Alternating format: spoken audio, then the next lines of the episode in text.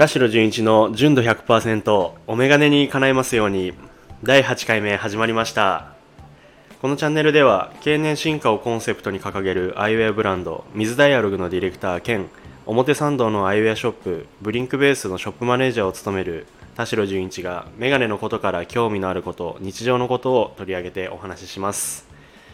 皆さんこんにちは。いかがお過ごしでしょうか。本日は9月20日水曜日。でございます。今私はオープン前のブリンクベースにてこちらの収録をしております。えー、昨日お休みだったんですけどもあの僕のインスタグラムのストーリーを見た方ははいいるかもしれませんがあのクローバージャズっていうあの昔ながらのポップコーン家でやるもうアルミのフライパンもセットみたいななってるあのポップコーンを買って家でやったんですけどもあのこれ動画を見ていただきたいんですけどもやってて最後の方爆発したんですね。であのこう不良品じゃないかとか思ってたんですけども全然そんなことなくてですねよくよく振り返ってみたら僕のせいでしてあれは。あのあれやる前にしっかり空気穴を塞いでた あのシールを剥がさないといけないんですけども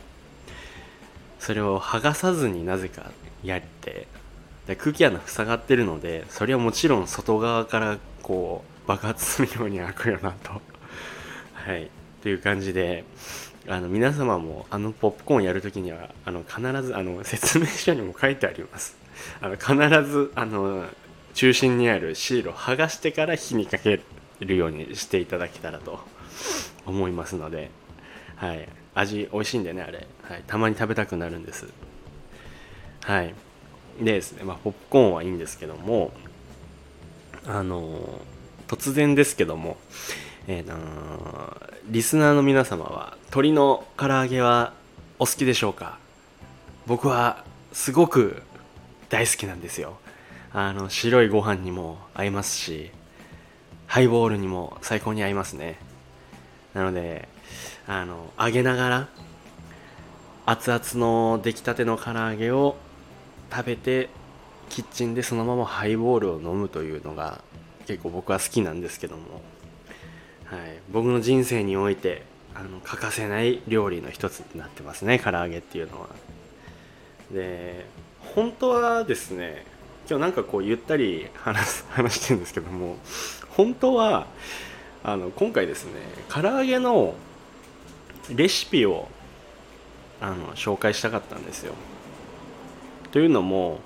あの僕自身ですね唐揚げはまあたまに作るんですけどもいつもあの適当に作っちゃうんですよ。あの味付けだったりとかそういうの分量とかも測んないで適当にやっちゃうんですよ。ただこう毎回同じ味を作れるようになりたいなと思ってでこれを機にねこのラジオのコーナーを使ってあの田代純一の純度100%公式鶏の唐揚げレシピを作ろうと思っていろいろ調べ事しててで昨日その休みだったんで鶏の唐揚げをねレシピをこう考えて作ったんですけどもどうもうまくいかなくて なんならいつも適当にやってる時の方が全然うまかったっていう風になってしまってあのとてもやっぱ皆さんにあのご紹介できるレシピじゃないなということでちょっとレシピ紹介はちょっとまた今度にしたいのであので唐揚げのことすごい調べたんですよ。めちゃくちゃ調べたのでちょっと調べてあこんなことあんだっていうのがあったのでそれを今回ね少し短い時間になるかもしれないですけどお話ししとこうと思います。でまたレシピがもう完成したらあの皆さんにあの改めて共有したいと思いますので。で 今日話そうとしてることはですね唐揚げってあの日常にもうあるじゃないですか。我々の日本人の日常に。まあ家でもそうですし定食屋でもそうですし、まあ、居酒屋さんとかでももう皆さんの定番になってると思うんですよ。でその唐揚げがあのいつどこから伝わってでこんな普及していったのかっていうのを、まあ、なんとなく想像つきますけどこう具体的には知らなかったんでちょっと調べてみました。唐揚げの始まりですね。唐揚げってあの今は唐辛子の唐揚げで唐揚げじゃないですか。ただほ本当は最初は空ですね。唐揚げって書いてたみたいです。でこれは江戸時代の初期に中国から伝来した不茶料理っていう普通の風にお茶の茶で不茶料理っていうんですけどという中国の精進料理なんですけども。でこれは唐揚げと書いてで唐揚げってその唐辛子の方ですね。唐揚げと書いて、まあ、唐揚げと読んでたらしいんですよ。で、まあ、これが唐揚げの起源っていうふうに言われてるらしいんですけどあのこの不茶料理でいう唐揚げっていうのは、まあ、現在の唐揚げとは全然違うものらしくてその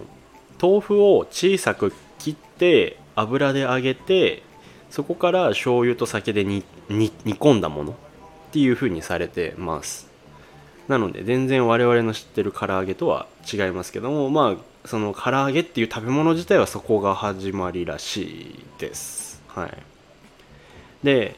現代のあの我々の知ってる唐揚げに近い、まあ、魚介とか、まあ、野菜とかあのあの素揚げにしたりしてで小麦粉をまぶして揚げたりする。料理法を入り出しとか衣がけっていうふうに読んでたらしいです。だから唐揚げではなかったんですね昔は。でここから現代の我々が知ってる唐揚げっていうのが飲食店に登場したのは昭和7年頃ですね。で現在の、まあ、東京銀座5丁目にあります株式会社三笠会館の前身食堂三笠の支店が本店じゃなくて支店の方が営業不振になってでその赤字を本店にも打撃を与えるぐらい大きくなっていたらしいんですけどもその当時の支店の料理長がこの営業不振をなんとかこう乗り越えようと打開したいというふうに知恵を絞って考案されたメニューが若鶏の唐揚げだったらしいんですね。これがあの唐揚げの外食メニューの登場。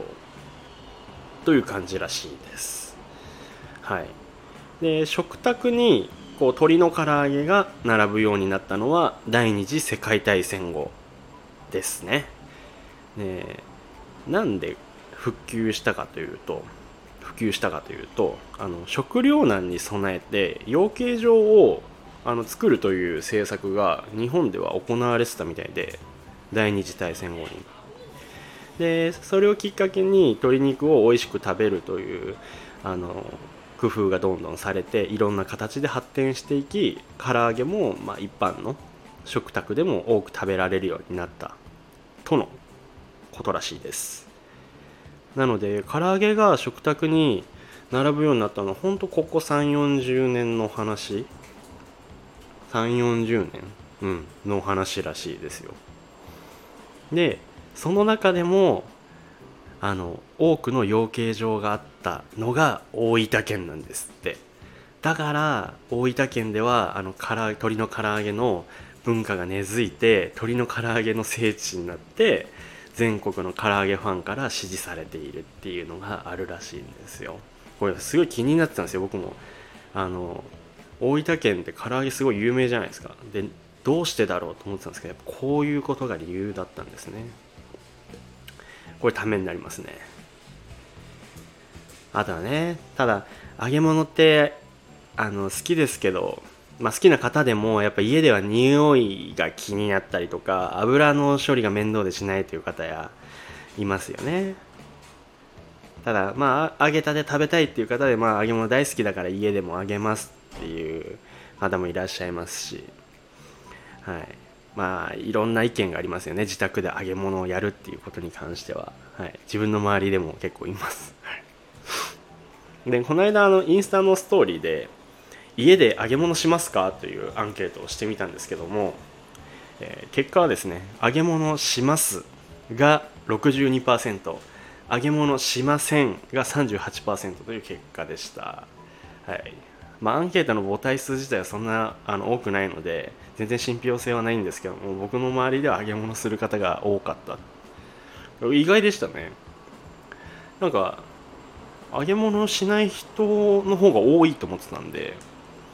意外とみんなちゃんとしっかりあの揚げ物を好きで揚げ物食べたいという欲求に対してあの素直に頑張って揚げ物をしてるということですね。めんどくさいですけどねあれ。匂いすごいですし。処理もめんどくさいですし。ただやっぱあのそれを乗り越えた先には美味しいね揚げ物鶏の唐揚げが待ってるっていうところは本当に幸せなことだと思います。はい。まあこういう感じでねあの唐揚げの歴史を今話してきたり、はい、なんで大分県が鶏の唐揚げの聖地だったかということを喋ってきたんですけども。あのね、まあ、ちょっとショックなんですよね。本当はレシピこの後紹介する予定だったんですけども。はい。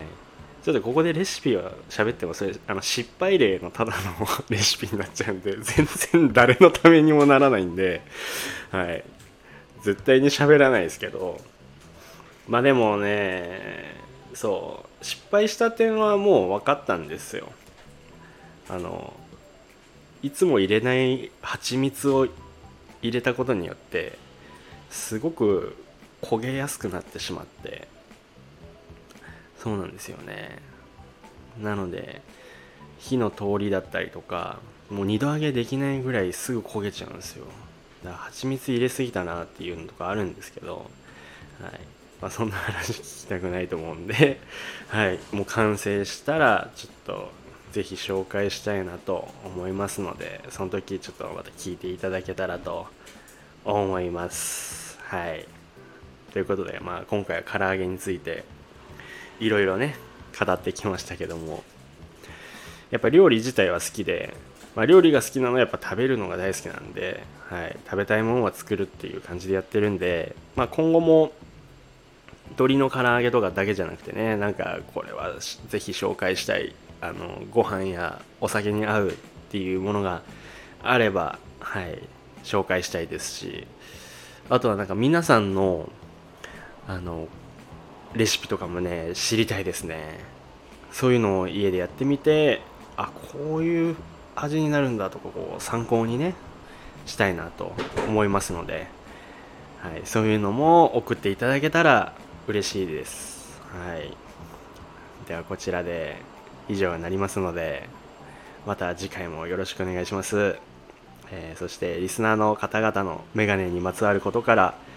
そうじゃないことまでレターを募集しておりますのでぜひともお気軽に送ってください。レターはスタンド FM のプロフィール欄からチェックして送ってください。もしくは私のインスタグラムの DM からも受け付けております。そして田代純一の純度100%はスタンド FM のみでなく Spotify、Amazon Music、Google Podcast でもお聴きいただけますのでぜひそちらでもチェックしてください。田代純一がお届けします。田代純一の純度100%お眼鏡に叶いますように。そろそろお時間になりました。次回もまた皆様のお眼鏡に叶いますようにお届けしていきます。バイバイ。